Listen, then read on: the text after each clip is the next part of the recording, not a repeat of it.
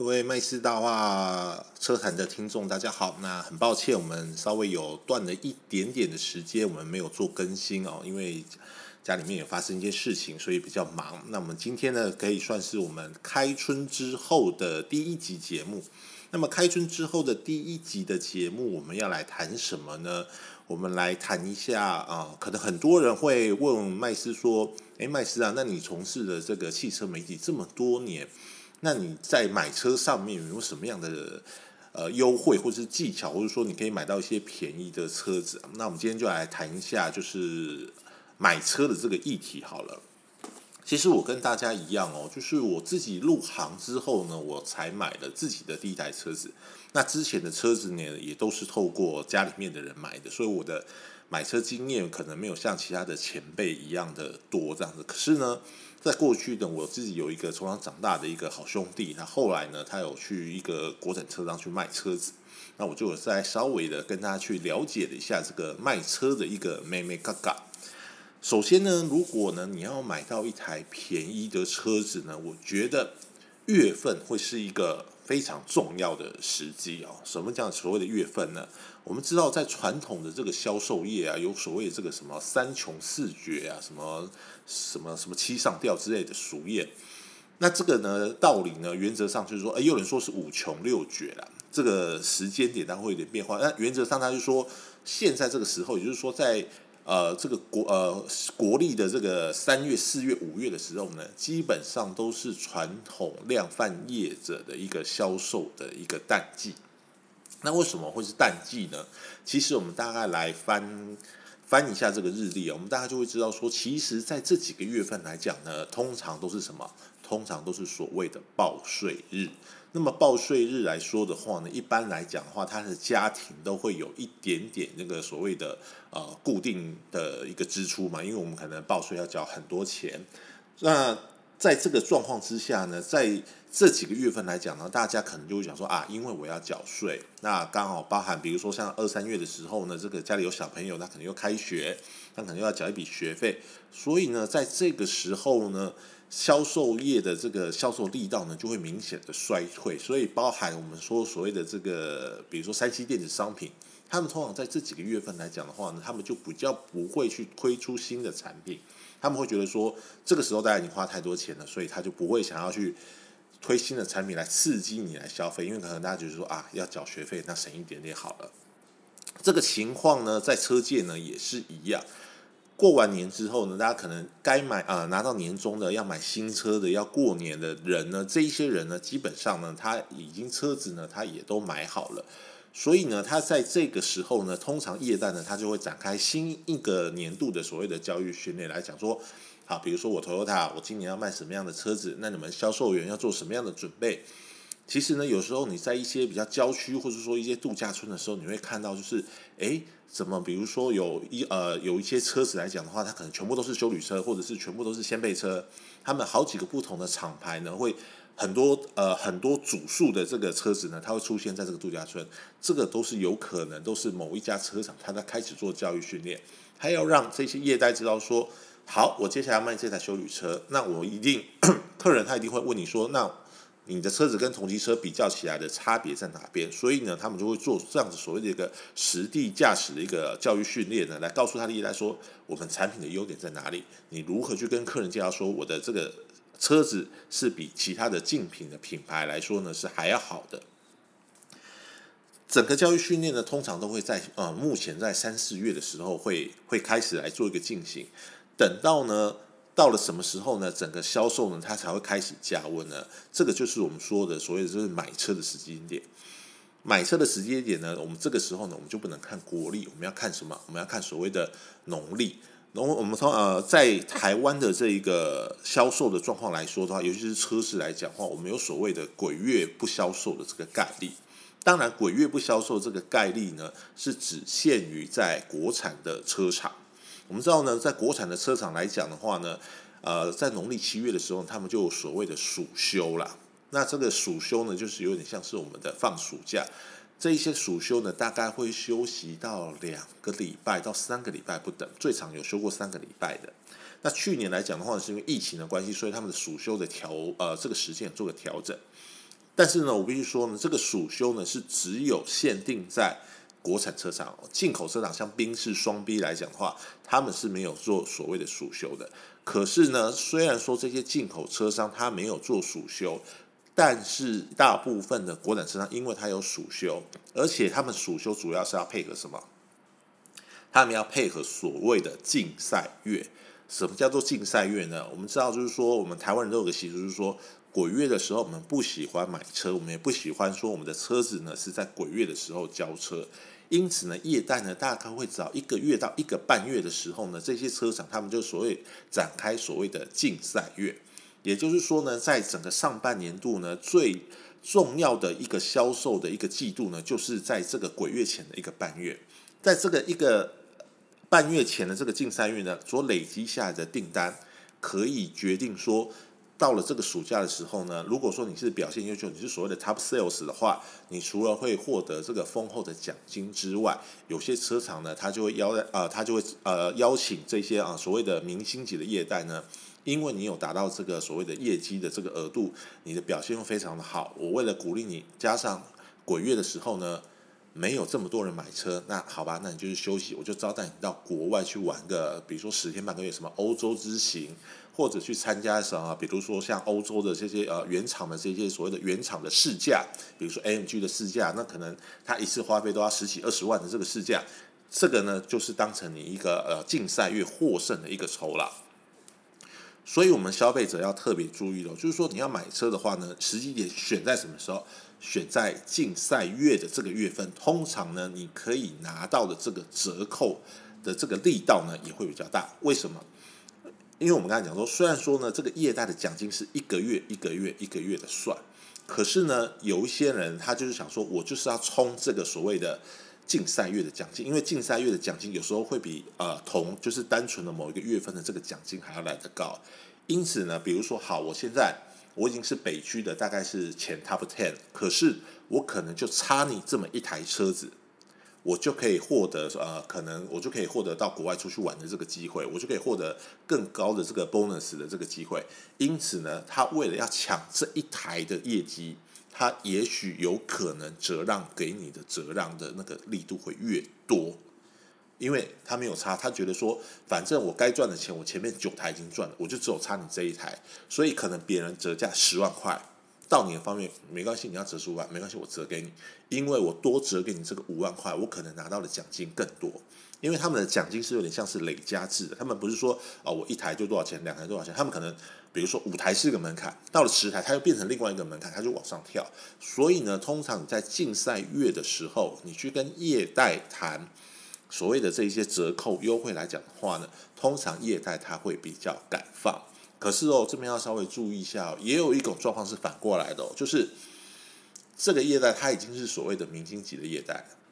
他已经确定说我就是可以获得这一次呃这个竞赛月的这个冠军的，或者说亚军这个资格，因此我已经卖了十台车了，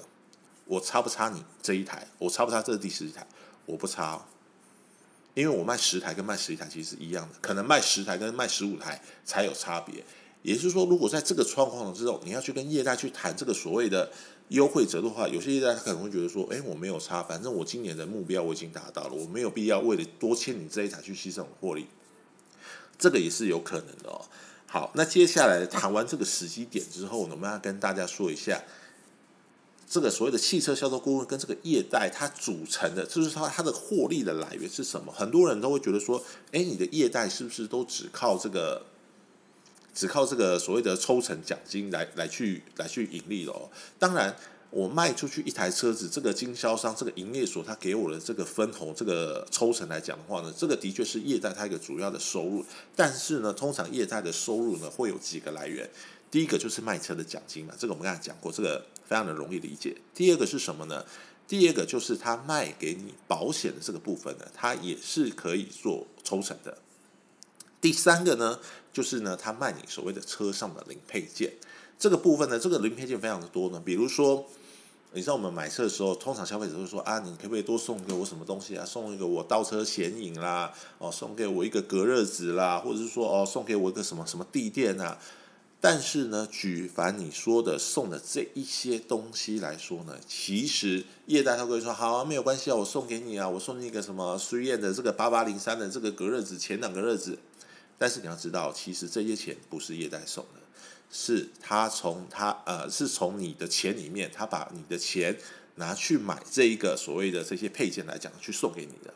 第四个呢，可能就比较少了。第四个的这个业代获利来源呢，就是他帮你处理掉他的这个中古车。基本上呢，你如果说你的车子的状况是非常好的，那你卖给业代来讲的话呢，业代他会帮你啊，就是说，好吧，那这个啊某某先生，既然你要换车了，那我把你的车子收回来，我把你的车子把它卖掉，卖一个价钱之后呢，刚好去得呃去折抵你的车价。那你的车价来讲的话呢，我再怎么样？但是呢，这个部分啊，业代帮你卖中古车的这个部分。它也是会有赚啊，它也是有一笔笔抽用的，所以我们现在就要来一笔一笔来来分析，说到底哪些钱是觉得呃是该付的，哪些钱是不该付的。首先呢是在这个呃业代提成这个部分，这个我觉得这个是不需要去跟业代去好像要去抢他的这个利润，因为我觉得人家都是出来工作的。那既然人家出来工作的，我觉得他也帮你服务了非常多，比如说他帮你挂牌，他帮你介绍。我觉得这个东西给人家赚，我觉得这个并不为呃，这个并不为过啦。那这个所谓的每一台车子的抽成呢，我自己大概粗估了一下啦，就是说，通常比如说好某某总代理，他到这个各经销商的这个利润呢，他的利润大概会抓在二十万左右，也就是说，这个二十万的部分你是不能动的。也就是说啊，假设我随便举个例，比如说和泰卖给这个所谓的丰田经销商。和泰它就是一台车，它就要赚你二十万。所以，比如说啊，假设一百万的车子，它一百万的车子是这个总代理他卖给了这个经销商，所以呢，他卖给经销商的价格就是一百二十万，你就要用一百二十万跟我买。经销商在卖给客户来讲，那经销商要不要利润？要要利润，对不对？他的利润一样是大概限制在二十万块钱。也就是说，他到终端消费者的这个售价，我们包含把什么关税全部都算进去了，他到终端消费者售价就是一百四十万。所以你消费者的这个所谓的这个折让，他会怎么谈？通常新车是没有折让，或者说最多就是让你折三万块，对不对？这个是新车刚上市的时候，这个大家可以理解。后来呢，你会到网络上面，等到这个时间久，这台车子上市久一点之后，就发现所谓的神单，神单呢。通常，通常它的折让的幅度大概就是在十万块钱上下。也就是说呢，业代呢，它可以控制的这个折让额度基本上都是在十万块左右，可能十一、十二万不等，差不多大概就是这个价钱。所以有时候呢，我也会建议消费者，就是说，你如果说真的很在意那个一万块、两万块的话，其实我觉得你可能买车也不会快乐，因为通常有些神单呢是其他的。呃，竞品的品牌的业代，他故意去放一个假，他就说哦，你看我在这个买的时候，我买的是折让十五万，但是有没有这个单？其实来讲话不太大，因为我们知道经销商他要赚钱的这个额度就是二十万，他十万块的折让已经给你了，他只剩他赚十万块钱。你说这个十万块钱他要付业代的奖金，他要付水电费来讲的话，基本上我觉得这个获利来讲话也不会是太夸张的一个，就是说，哎，它真的是一个暴利。所以我觉得基本上如果说这个。呃，比较年份已经久点，或者说改款前的这个车子，它可以折让到十万块来讲的话呢，我觉得这个折让的额度已经算是蛮高的啊。那这是第一个部分。第二个部分呢，就是我们讲的保险的部分。因为我们通常知道，我们这个呢，买一台新车来讲的话，都要讲两啊，至少要买两个保险。第一个就是所谓的强制险，这个是不管怎么样都是一定要买的。这个是政府规定的。第一个就是所谓的任意险，也就是说我们常讲的什么甲式全险、乙式全险、丙式全险。要知道，我们现在所有的业代，他如果要推销你车险的时候，基本上他们要去考另外一个这个所谓的就是保险商品的一个一个认证的考试。所以，并不是说每一个销售员他都可以卖你保险，他想要从中间抽佣的话，他都要去考一个相关的认证。那么，即便他没有考到这个认证来讲的话，他也会把你的保险去挂在一个他比较熟悉的，或者说他的朋友的这个业代上面呢，他去帮你做一个保险的动作。那这个保险动作呢，保险公司就会退佣给这一些业代人员。那退佣的幅度大概就是可能几千块不等了。所以有时候你在谈的时候，有些业代会讲说：“哦，那没有关系，你的保险跟我保的话呢，这个的这个退用的钱，我再折让给你车价。”有一些业代他是会这样子做，但是有些业代他不会，因为这个也是他的一个获利来源。那至于保险这个东西哦，我个人的建议的话呢，我会觉得说，因为我觉得现在网络的保险其实蛮发达的，你到网络上面去按一按来讲的话，你会发现同样的险种，你去自己从电脑上面去做保险的话，跟你找业代保的话，它的这个价差大概也就是那个几千块，那个价差也就是所谓的这个退佣给你的，它只是说。当你在保甲式全险或乙式全险或是丙式全险的时候呢，可能有一些的保险公司他会要求你说，因为你停车内跟停车外是有呃停户内跟停户外是有差别的，因此他可能说你可能要拍一下这个车辆的前中后，或者说你这个车库的照片传回去给他，可能会稍微比较麻烦一点点。但是我觉得你如果平时都有这个网络的使用习惯的话，我觉得能省一点是一点。我觉得这个部分来讲的话，也是你可以省的部分。那如果说你觉得，买车为什么这么麻烦？你就保险给人家赚，那我觉得这个也不是不可以。那只是呢，有时候业代会跟你讲说什么啊？你找我保的话，以后你有什么事情啊？我我我我会帮你服务啦，什么什么什么之类的。诶，但是我觉得基本上哦，因为通常假设好，你买的车子不幸发生了这个事故来讲的话呢，你通常也都是第一个当然是先找警察嘛。没有人受伤的话，就是有人受伤的话，当然就是找啊打一一九，然后去送医院。车子通常，比如说你是一台 B N W 的车子，你车子如果发生碰撞的话，你就是拖回原厂，不管是什么明德、范德、尚德什么之类的，你就拖回任何一个原厂，它都会有人来接洽你。就是说，你不见得说我是在滨江买的，我就一定要回这个滨江厂，没有这回事。你只要回到一个 B N W 的授权经销商，他都能够帮你去处理。那你也不用去说啊，你要去找你以前的业代，因为通常业代他也只是来关心你说啊，原来你你发生这个事情了。你真的出了事情之后，你回到这个原厂，原厂他会讲说，哎，你是保哪一家保险的？OK，我帮你联络保险员，那你的保险员就会来看说，哎，这个车子的肇事认定到底是怎么样子，然后他要赔多少钱，基本上车子就可以开始修了。所以我觉得，好像你说这个业代会帮你保险一些做的服务，也许有啦，他可能会关心一下说你车子的状况，或者说呃去协调说把你的车子拖回来还是什么之类的，但是这个就看你看你个人怎么觉得需不需要了。那保险这个部分呢，也是他们获利的来源。第三个比较有趣哦，就是这个配件的来源。因为我们知道很多人一定都会觉得说，哎，我买车了，那花个几十万或是上百万的时候，业代可不可以送我一个东西？即便送我一个隔热纸也好，送我一个这个行车记录仪也好，但是呢，这些东西呢，基本上都是用你的钱去买的。所以我都会很建议各位，就是说，你如果要买车子的时候，你要去做一个比价动作的时候呢。你最好都跟业代说，我什么都不要，我要买轻的。所以轻的就是我什么隔热纸啊、行车记录仪啊，就是都不要。OK，那你这个车价是多少钱？那这个所谓的配件有不同的分别哦，就是有一些东西来讲的话，是它这个呃，比如说它这款车的，比如说像 Artist，它出来的时候呢，原厂他就跟你讲说啊，有我就有送这个所谓的。这个比如说啊，触控荧幕给你，那这个是原厂送的，那这个就不算在你的这个折价这个空间里面。但是你如果要加装，就是说啊，我想要贴一个隔热纸，我想要送个行车记录仪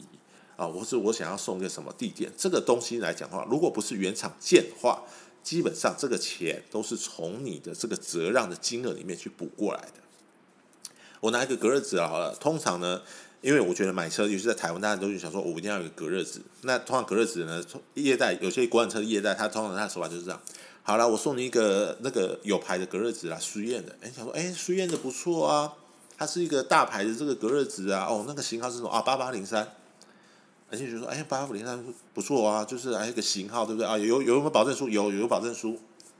哦，前挡有没有？有，等于是全车这个格子送给你。但是呢，就是在我大概十几年前我买车的时候呢，也是因为，就是我跟你讲，我跟之前那个业代那个朋友嘛，他就跟我讲说，那你去找某某家是他以前配合，你就说你是哪一家的业代介绍过去的。那那时候我就跟他聊，那当然我那时候装的不是不是水燕的这个隔热纸。那时候聊的时候，他就说呢，你如果我自己去找他的话，贴这样子成全车的一个隔热纸，Three N 的这个八八零三的隔热纸，包含前挡哦。大概是在四千五百块左右。那你看哦，我贴全车的隔热纸四千五百块左右。他他那时候跟我讲说，我说那你们退业再退多少钱？他说大概退一千块到一千五左右。也就是说，你看这个隔热纸的成本并没有你们想象中的那么高。但是呢，因为这一些就是你在这个汽车展间外面，你都会看到很多卖那种汽车材料行的什么之类。他因为他想要做这一些经销商的生意，比如说我这个经销商，我可能一个月我交的车是二十台、三十台，你如果都跟我配合来讲的话，我当然是不是给你算你便宜一点点？所以有时候呢，你去透过业贷呢，你让他去赚一点钱，可是呢，你贴的隔热纸呢，的确会比你自己到外面询价会便宜一点点。那我之前之所以我没有去找业贷配合的这个隔热纸贴呢，是因为我在这个业界来讲的话，我可能我也认识一些零配件的厂商。那可能零配件的厂商他会用一些，比如说啊广编的方法，或者说报道交换的方法，他送我一套隔热纸，这个是我没有去跟这个所谓业代配合的这个隔热纸去贴的这个关系。因此呢，你如果一般的消费者，你要什么麻烦？他说你也可以跟业代讲说，就是说你不要送我啊，比如说我不要送那种基本的隔热纸，我自己有挑一个型号啊，比如说我想要 V 酷的，那最好就是你把功课型号都查好，就是说你自己也去问一下嘛，就说哎，老板，我买了一台，比如说啊，Volvo 的 S 四十，我这个要贴隔热纸的话，全车要怎么配啊？配的话你要算我多少钱？你再去跟业代讲，你就说，哎，我有去看这个隔热纸啊，这个 V 酷隔热纸，那这个贴起来多少钱？那你可以帮我问多少钱？通常呢，业代呢他会帮你问，可是他跟你讲说，你这个可能要稍微加价加多少钱？他就是他就没有办法送给你，因为好的隔热纸你可能全车贴起来要一万多块钱、两万块钱，他们可能没有办法送给你。但是你可以问问看，你要多做比较。我觉得要买到便宜的车子，要买到省钱的车子，有一个很。重要的一个元素就是，你一定要自己多做功课。那么，你如果不想要做功课的话呢？你希望别人帮你处理到好的话，那我觉得你就要付出多一点点的代价去让人家赚钱。我觉得这个是非常合理的事情。你自己多做功课，自己多跑几趟，多去问几趟，当然你省的钱就会比较多。那你自己不想多呃，不是自己不想做功课来讲的话，当然你就要付出比较多的一点点金钱，因为别人帮你服务好了嘛。那么基本上，整个购车的可以折价这个部分大概就是这个样子了。那还有一些我，因为我个人来讲的话，我买车的时候我比较龟毛，所以我觉得原厂送的什么镀膜啊、打蜡，基本上我都不会，我都不会接受啦。因为我我自己对于洗车店的要求就是，你如果说是一条毛巾从头洗到尾的这一种洗车店，基本上我一定是打枪的。因为你自己想想看，你的车子上那么脏，然后你用同一条毛巾，就是你可能洗了无数的车子的话，你这一些毛巾上面是不是卡了非常多的灰尘？那沙子的硬度又这么高，那你又用这种的毛巾去把你的车子擦干什么之类的？我觉得你的漆面一定会越洗越脏，就是会有所谓的太阳纹啊。那呢，我会建议你，就是说，因为通常新车买来的时候，它的漆面状况一定是最好的。那你之前来讲的话，通常业代在交车给你的时候，他也会把你的车子洗过一遍。我自己那时候龟毛程度就是说，我跟业代讲说，你在这个 PDI 的仓库是什么样子，你交车给我说就是这个样子，你不要去动它，你也不用说什么把上面的油啊什么去洗掉了，因为我觉得。